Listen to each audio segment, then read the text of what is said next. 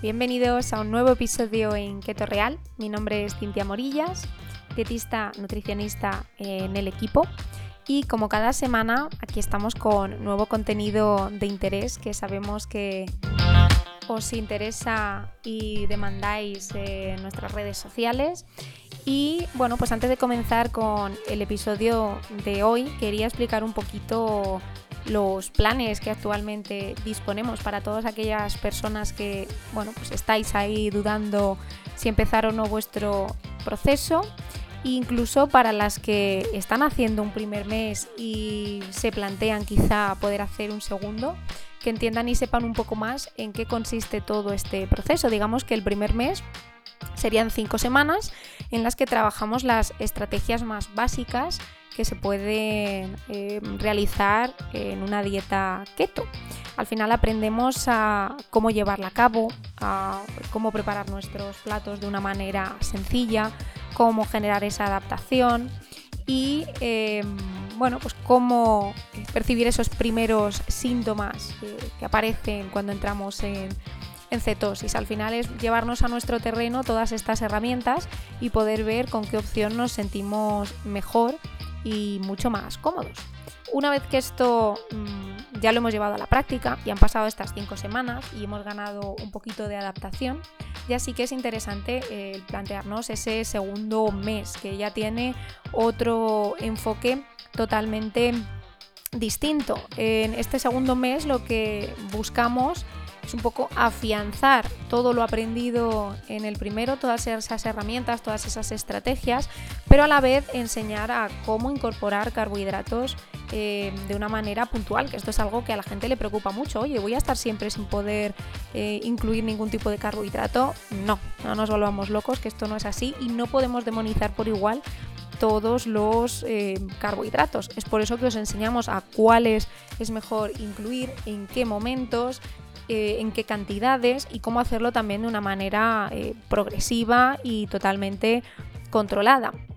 También enseñamos y trabajamos con opciones un poquito más extremas, con la famosa keto carnívora, que mucha gente también nos, nos pregunta, oye, ¿y la trabajáis y cómo se lleva a cabo? Bueno, os enseñamos cómo plantearla también pues, en un periodo de tiempo corto, porque al final sí que vemos que es una variante que para mantenerla en el tiempo pues no es de las más eh, fáciles ni, ni sostenibles, pero para poder hacerla en un par de semanas, pues bueno, pues puede ser un reto interesante en cuanto a los síntomas que, se perciben, sobre todo cuando tenemos casos de, personas que vienen con problemas eh, digestivos, pues ahí vemos que puede ser muy muy interesante.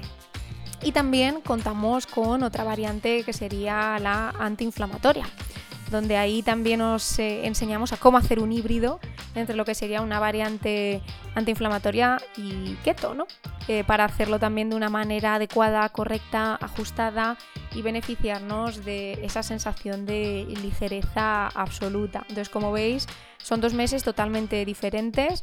El primero es un mes más de conocimiento, de aprendizaje de lo que es la herramienta, la estrategia, de bueno, pues adaptarnos a eh, un planteamiento de, dieta cetogénica, a conocer todas las variantes de las que disponemos y el segundo mes es un enfoque pues mucho más de consolidación em, con una idea un poco más largoplacista ¿no? de me apetece mantener mi dieta keto a medio largo plazo pero no quiero ser inflexible quiero tener mis excepciones puntuales y eso es algo que os enseñamos en ese eh, segundo mes. Por supuesto luego esto da para mucho más y tenemos gente que sigue con nosotros mucho más tiempo, porque al final cada caso se va abriendo, se va personalizando y los objetivos se van ampliando. Por eso siempre os decimos que no hay nada como vivir la, experiencia en vuestras propias carnes, que va a ser la mejor manera de poder percibir eh, todos estos cambios y de que os podáis beneficiar de lo que supone esta herramienta porque cuando mucha gente nos pregunta si solo hay una forma de, hacer keto, eso es un completo error. Hay varias formas de poder plantearla dependiendo de los objetivos, dependiendo de cómo se realice y no podemos meter en el mismo cajón todas las opciones keto. No podemos comparar, eh, y los que están con nosotros desde dentro lo saben, eh, la forma con la que ellos hacen keto con lo que vemos fuera en redes sociales o con el concepto que mucha gente tiene de la misma.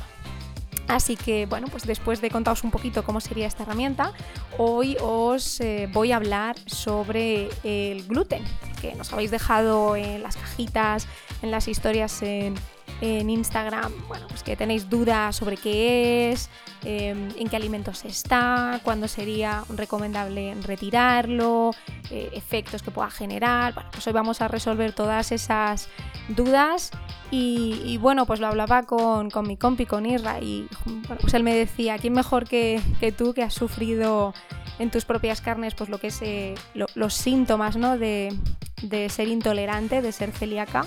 y puedes contar mejor tu experiencia en, este aspecto. Así que os recomiendo que escuchéis este episodio porque va a ser muy muy interesante y lo comenzamos enseguida.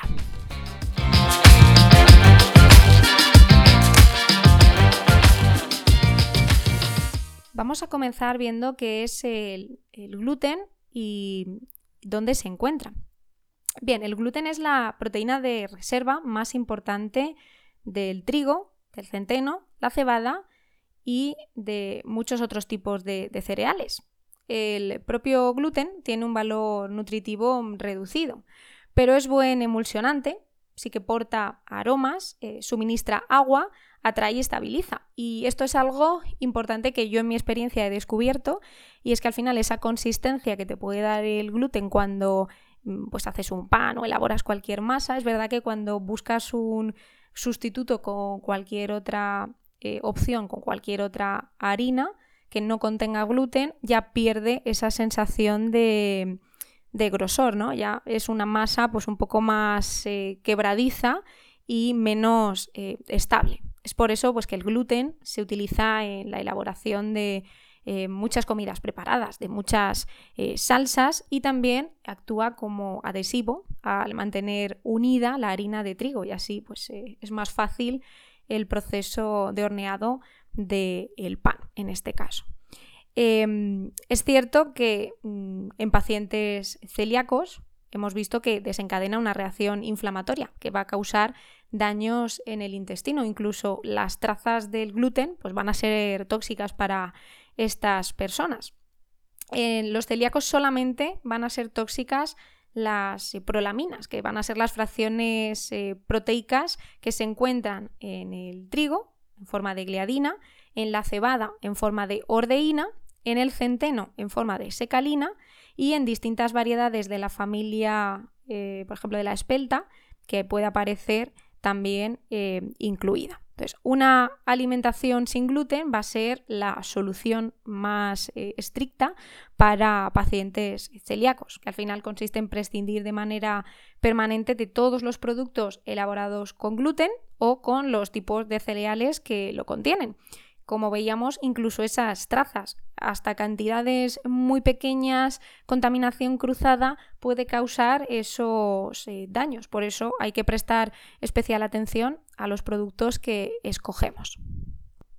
El gluten está compuesto por dos fracciones. Por un lado, las prolaminas, que van a ser solubles en alcohol, y luego las glutelinas, que van a ser insolubles en alcohol. La denominación de las fracciones va a variar dependiendo de la especie. Por ejemplo, pues en el caso del trigo se habla de gliadinas y gluteninas y ambas fracciones están compuestas a su vez por cientos de componentes eh, individuales que son distintos. Para identificar cada variedad de trigo cultivado, solo hay que estudiar la composición de sus reservas de proteínas, ya que actúan como una huella dactilar eh, individual, por, así decirlo. Eh, ¿Cómo se desintegran las prolaminas? Bueno, pues prolaminas como la gliadina en el trigo van a ser ricas en prolina y glutamina, que son dos aminoácidos que van a ser difíciles de digerir ya que no pertenecen a los aminoácidos esenciales, puesto que nuestro organismo pues, puede sintetizarlos. Y precisamente el alto contenido en prolina y glutamina del gluten es lo que impide pues, una desintegración completa de las proteínas a través de las enzimas de nuestro tracto digestivo. Y como resultado, en el intestino delgado, pues hay durante un largo periodo de, tiempo eh, tóxicos, es decir, que puede llegar a haber hasta 10 aminoácidos que para nuestro cuerpo van a ser eh, dañinos. La prolina se desintegra, se desintegra, con la ayuda de una oxidasa a través de eh, una serie de eh, sustancias dando lugar al ácido glutamínico y este ácido glutamínico a su vez tiene que convertirse en glutamina para poderse transportado hasta el cerebro, donde va a ser eh, necesario para la síntesis de proteínas. Entonces, eh, la proteína del gluten estamos viendo que está compuesta por distintas fracciones proteicas que a su vez van a estar formadas por esos eh, péptidos que van a variar dependiendo de cada cereal y al desintegrarse esa fracción proteica en el cuerpo es cuando se producen esos péptidos tóxicos que pueden dar lugar a alteraciones en el intestino, en el caso de pacientes celíacos o pacientes que tengan cierta intolerancia. ¿Cómo distinguir los alimentos sin gluten? Bien, pues en la alimentación sin gluten existe una regla sencilla y es que se van a poder consumir todos los alimentos que no contienen gluten, aunque por desgracia pues esto no sea tan sencillo como parece, ya que gracias a sus propiedades tecnológicas el gluten se emplea en la mayoría de alimentos eh, procesados y cuando te pones a mirar y te paras a verlo, ves que se esconde donde jamás eh, pensarías. Entonces, es cierto que los pacientes eh, celíacos podemos disfrutar mm, con tranquilidad de todos los alimentos que por naturaleza sean sin gluten, así como de todos los alimentos em, identificados claramente como eh, sin gluten. En el caso de España, existen dos, dos, logos que están gestionados por las asociaciones que indican que el producto es sin gluten. Uno es la espiga varada, que ese es el símbolo internacional, que indica que el producto contiene menos de 20, eh, que es como la medida que tienen ahí establecida, y otro es el símbolo controlado por la FACE, que aquí está por debajo de 10.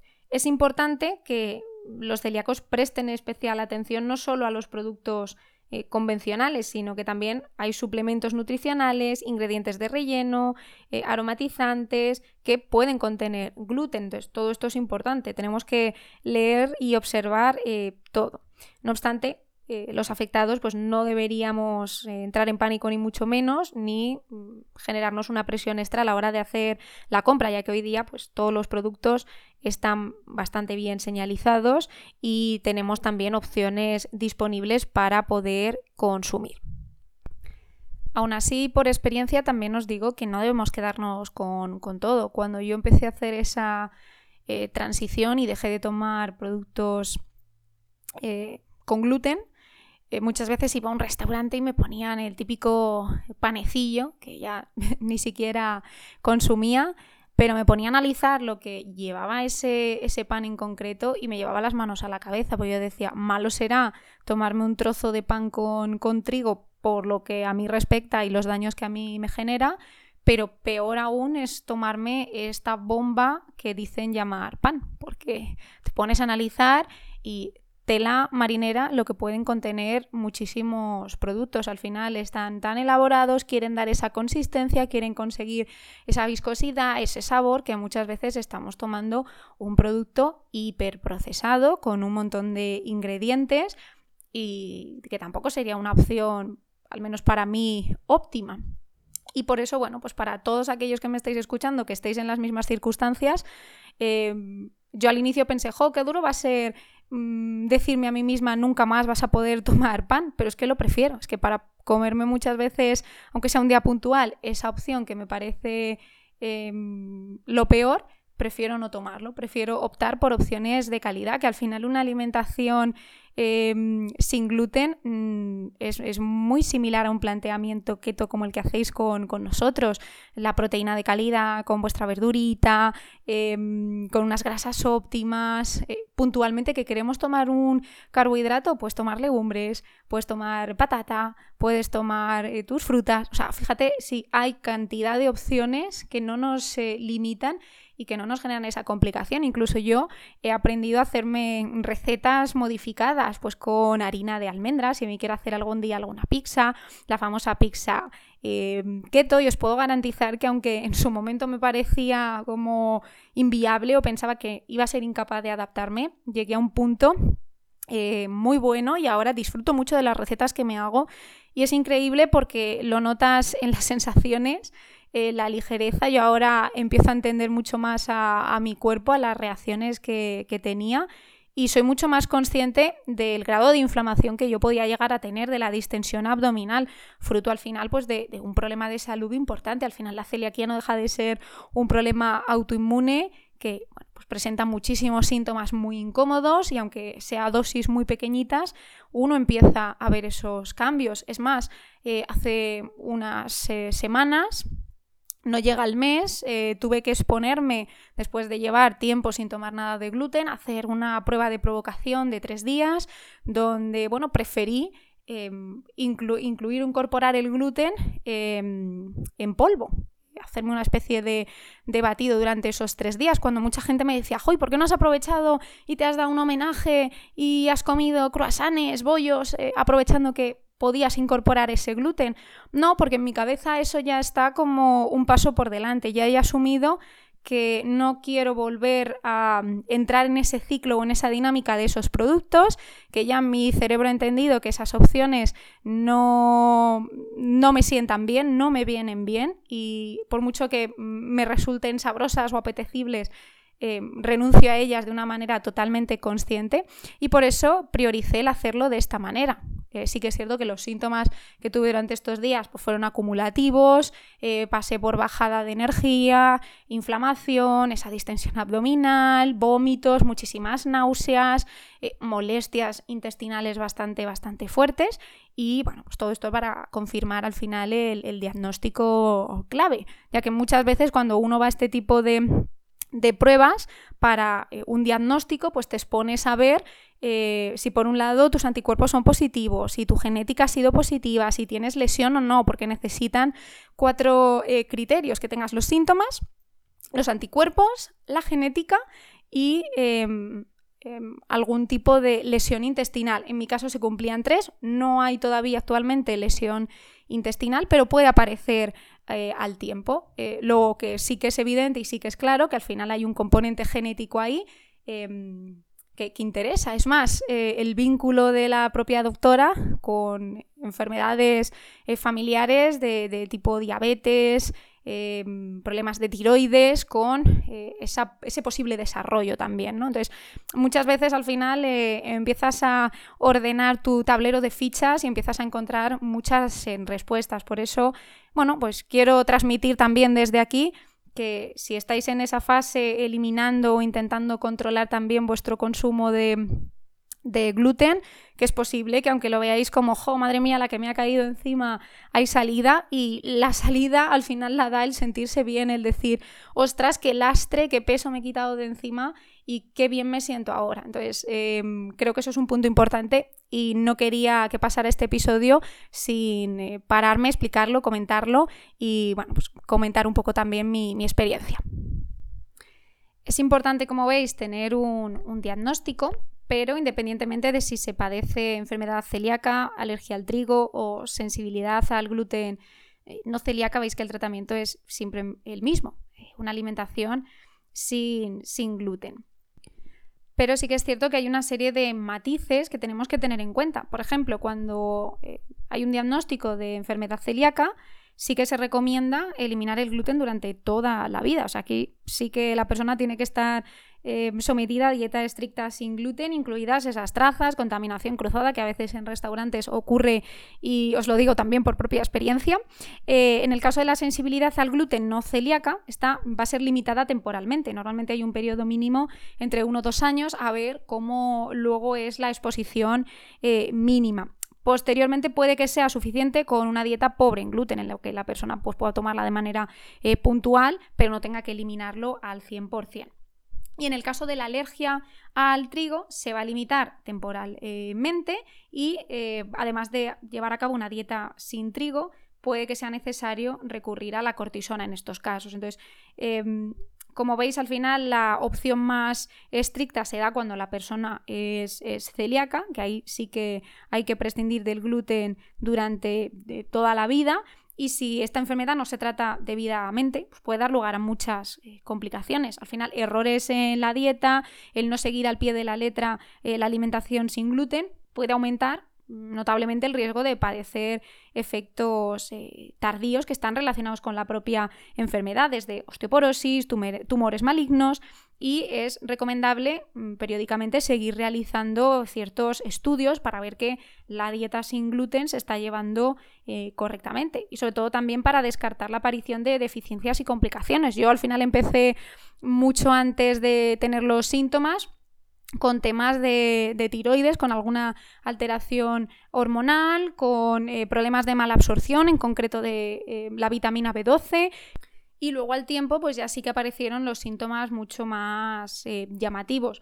En cada caso es totalmente distinto, por eso es importante un diagnóstico, unas pruebas complementarias que nos den y nos esclarezcan estos datos y cuando tengamos que hacer el cambio, muchas veces el recurrir a asesoramiento nutricional para cambiar nuestra alimentación, porque al final es un momento que es decisivo, sobre todo si estamos hablando de, población más vulnerable, como son los niños, que no tienen ningún tipo de, formación dietética, de formación nutricional, y si la familia pues tampoco sabe mucho del tema, va a ser mucho más difícil. O sea, en mi caso, al menos tuve la suerte de, poder manejar yo la, la situación y de estar al tanto de cómo podía hacer esa transición o esa adaptación. Incluso ya previamente, intuitivamente, mm, lo estaba llevando a cabo porque notaba que cuando mi alimentación no incluía eh, cereales, yo me sentía mucho mejor y no tenía esos síntomas. Entonces, ya el cambio eh, fue, fue bastante notorio. Pero en estos casos, pues necesitamos que la familia esté informada, porque eh, muchas veces escuchas por ahí, es que ahora se ha puesto de moda la alimentación sin gluten, no, persona, perdona, si tenemos una persona que está afectada, que tiene un diagnóstico, que tiene un problema, no es una moda, no es una tontería que se le ha metido en la cabeza, es que tiene un problema y tiene que ajustar su alimentación y es importante que la familia sea consciente y incluso pues su entorno más cercano, eh, profesores, amigos, al final los niños pues van mucho fuera de cumpleaños y demás. Y no os diré yo lo que me cuesta muchas veces tener que encontrar un sitio donde pueda tener una opción sin gluten, que parece que es muy fácil, pero a veces digo, bueno, pues una carne, una opción de pescado, pero ya es la salsa y te dicen, no, no, es que ya viene con la salsa, lo tenemos preparado, no te lo podemos cambiar y muchas veces eh, me resulta complicado. Quizá aquí en España no tanto, porque creo que cada vez más se están incorporando opciones y platos eh, preparados para, para nosotros, pero cuando salgo fuera de viaje a otros países, me tengo que ir con mi famoso eh, kit de emergencia que yo lo llamo, con mis frutos secos, mis paquetes ahí envasados eh, al vacío y al final otras opciones que digo, mm, no sé lo que me voy a encontrar allí, igual no tengo medios ni opciones para, para tomar. Luego tengo gente que me dice, bueno, pues qué fácil, ¿no? El ir a un restaurante y como al final todos los postres van a tener gluten, pues ya mira, es una manera de decir eh, que no fácilmente a poder eh, tomarlo, ¿no? Que a veces uno cuando está en un proceso y quiere cuidarse no sabe cómo decir que no ante un postre y encontrarnos con esa situación pues parece que es un aliado. Bueno, sí y no. Al final yo creo que la decisión que debe em, primar es sobre todo la de nuestra salud y en este caso em, tomar lo que sabemos que nos hace bien y prescindir de aquello que no nos es eh, óptimo. Como ya os adelantaba, eh, normalmente las propiedades beneficiosas por las que al final se decide utilizar sobre todo el gluten es por eh, toda esa facilidad que da a la hora de elaborar esos panes, esas tortas, esas eh, pizzas. A nivel nutritivo no es lo más de lo más y, y, bueno, pues al final se utiliza únicamente porque tiene esa mm, capacidad ¿no? de, atrapar el aire en la masa, dar una consistencia pues mucho más esponjosa. Mm, a nivel contenido de nutrientes, pues sí que mm, contiene proteína vegetal, es una proteína eh, termostable, que esto quiere decir que no cambia su composición cuando se somete al calor y en muchos casos ahora se está utilizando para la fabricación de productos eh, cosméticos. Aún así, bueno, pues hay un montón de mitos y verdades sobre el gluten y sus eh, propiedades. Entre ellas, bueno, pues se escucha mucho la frase de todos tenemos que tener una dieta sin ese eh, nutriente. Bueno, pues aquí hay estudios, estudios diversos. Es verdad que no se debería reducir al 100% en personas que no tengan una intolerancia porque el cuerpo por el hecho de dejar de consumirlo, podría eh, reconocerlo más adelante como, extraño. Pero tampoco, como veis, es un supernutriente que necesitemos y que sea vital eh, su, consumo. Otro mito es que la avena tiene gluten, sí, pero necesitamos también poder encontrar un producto, eh, hay avena integral, especial, sin, sin gluten, eh, que no es para nada un producto procesado, o sea que en ese caso sí que se podría incluir y se podría eh, consumir. Luego, bueno, pues otra idea que hay por ahí es eh, la dieta libre de gluten ayuda a adelgazar y por eso la practica la gente. Mm, bueno, sí que es cierto que cuando eliminamos de nuestra dieta cereales como el trigo, la cebada, el centeno, podemos experimentar una reducción, una disminución de, peso, pero también ahí interviene la dieta que uno esté haciendo. Si yo como fatal y me lanzo a todos esos productos procesados que os decía, especiales para celíacos, son productos súper calóricos, muy procesados, que no tendrán gluten, pero tienen otras 100.000 historias. O sea que al final también depende mucho de la alimentación que uno vaya a seguir. Yo me puedo quitar eh, esos cereales, pero si no controlo el resto de opciones que estoy comiendo, si no cuido por otro lado mi alimentación, al final no estaré consiguiendo eh, nada. Y de ahí viene pues la otra, el que todos los productos libres de gluten son saludables. Pues esto eh, no necesariamente. Muchos de estos alimentos, como os digo, en su composición mm, no tienen aportes de nutrientes, pero sí que eh, aportan muchísimos azúcares simples en cantidades mm, extremas y bueno, pues al final en muchos casos las personas celíacas pueden necesitar tomar suplementos para compensar estos déficits. Entonces es muy importante tener en cuenta estos elementos. ¿Y qué alimentos sí que mm, podemos consumir cuando nos enfrentamos a una intolerancia o a una celiaquía?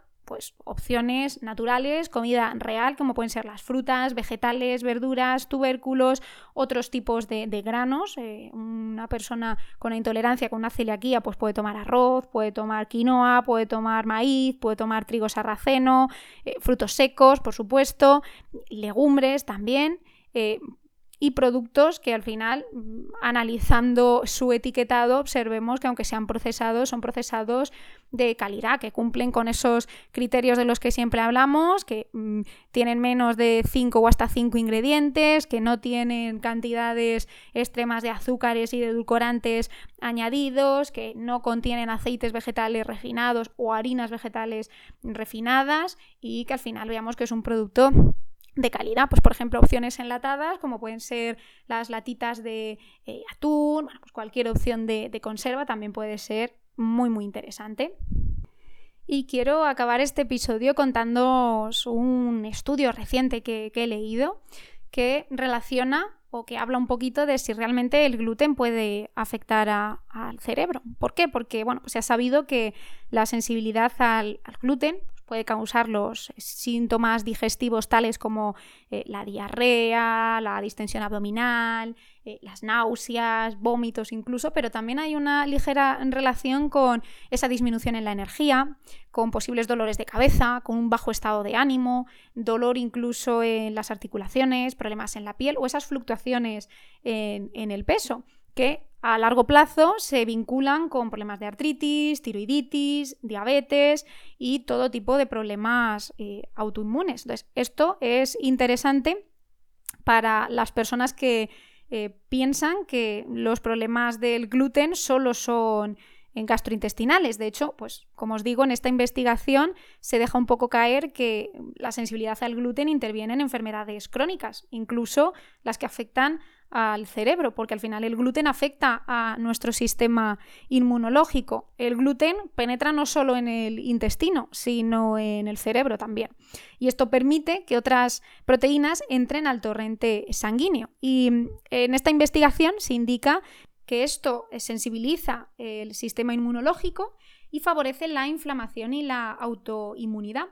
La inflamación, dicen los neurólogos, es la piedra angular de la demencia, incluyendo la enfermedad del Alzheimer, que al final es la forma más común de demencia y no podemos perder de vista que es la sexta causa principal de, eh, de, muerte en Estados Unidos, que es justamente donde se realiza este estudio que os estoy contando. Entonces nos llega un poco esta advertencia eh, por parte de los neurólogos sobre el gluten y es para proteger nuestra salud cerebral y prevenir la demencia debemos evitar el azúcar y los carbohidratos y mm, el gluten.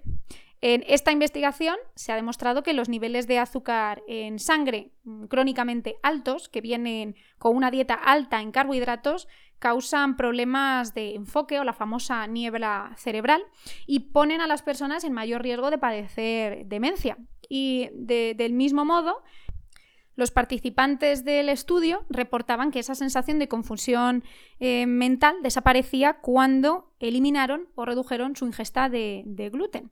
Entonces, eh, como veis, al final eh, se suman otros estudios que revelan que las personas que consumen mayores cantidades de carbohidratos en sus dietas tenían un mayor riesgo de demencia, casi en un 89, un 90%, que como veis es mucho. Es cierto que no hay absolutamente ningún inconveniente en reducir eh, el gluten en personas que no tengan ningún tipo de problema o de eliminarlo en personas que sí que lo, tenemos. De hecho, mm, se, se ve que perfectamente es sano ¿Por qué? Porque mm, las personas piensan que no son sensibles al gluten, pero pueden descubrir que se sienten mejor y obtienen mejores resultados cuando no lo consumen. Y ahí os voy a eh, hablar de un gran referente. Por ejemplo, eh, Novak Djokovic, el tenista, eh, número uno, un gran jugador. Sí que vemos que previamente a que le diagnosticasen la celiaquía ya había reducido eh, su, ingesta en carbohidratos y había ido eliminando y reduciendo progresivamente el gluten. Una vez que tuvo este diagnóstico, evidentemente, lo eliminó y ahí podéis ver un claro ejemplo de una persona deportista que tiene un completo rendimiento, que no consume eh, gluten, que lleva a cabo una dieta muy baja en carbohidratos y que en ningún caso pues, se ha notado eh, mal. Entonces, el mensaje sería que mm, nuestro cerebro no está destinado al fracaso simplemente como una cuestión de rutina a medida que envejece. Entonces, hay pasos que nosotros podemos tomar eh, de manera eh, preventiva. Y una de las mejores estrategias a nivel eh, dietético pues sería reducir ese consumo de carbohidratos no vegetales. Ahí podríamos incluir azúcares, granos y, entraría también el gluten mientras que aumentamos el consumo de proteínas magras y de grasas saludables, que esto sería muy, muy interesante. O sea que vemos ahí que sí que empieza a haber cada vez más eh, evidencia sólida que nos eh, aproxima al punto en el que estamos, ¿no? Y que al final el seguir un modelo de alimentación con estas características va a ser óptimo en muchos, muchos casos. Y ya tenemos ejemplos de renombre en casos conocidos como, como ya os comentaba. Y sobre todo, bueno, pues quería acercaros también un poco más a, a lo que es el gluten a resolver un poco esas dudas. Yo sé que hay términos que son un poco complejos, pero sobre todo el transmitir esa idea de si al final tú eliminas algo porque realmente te hace sentir bien, ¿por qué te vas a negar a, eso? Yo creo que al final es el punto básico y el punto crucial para que uno tome esas decisiones. Eh, sin más, bueno, pues eh, vamos a concluir el, episodio aquí. Espero que esta información os resulte muy, muy útil, que nos sigáis dejando esas dudas, esos comentarios, esas preguntas, em, sugerencias para nuevos temas para, para, el podcast, que seguimos muy contentos, muy agradecidos. Hablo por parte de todo el equipo con eh, todas y cada una de las personas que van llegando a nuestras manos. Es un proceso fantástico el ayudar a tanta gente, el empatizar con cada caso y conseguir sacar la mejor versión de, cada uno, porque al final de eso se trata, de cuidar nuestra salud, de cuidarnos por fuera, pero también por dentro y mm, de llegar a un punto donde las herramientas que uno esté trabajando y tenga sobre la mesa sean las más óptimas y las que más nos, nos beneficien. Así que gracias por estar ahí y eh, nos vemos en un próximo episodio. ¡Feliz semana!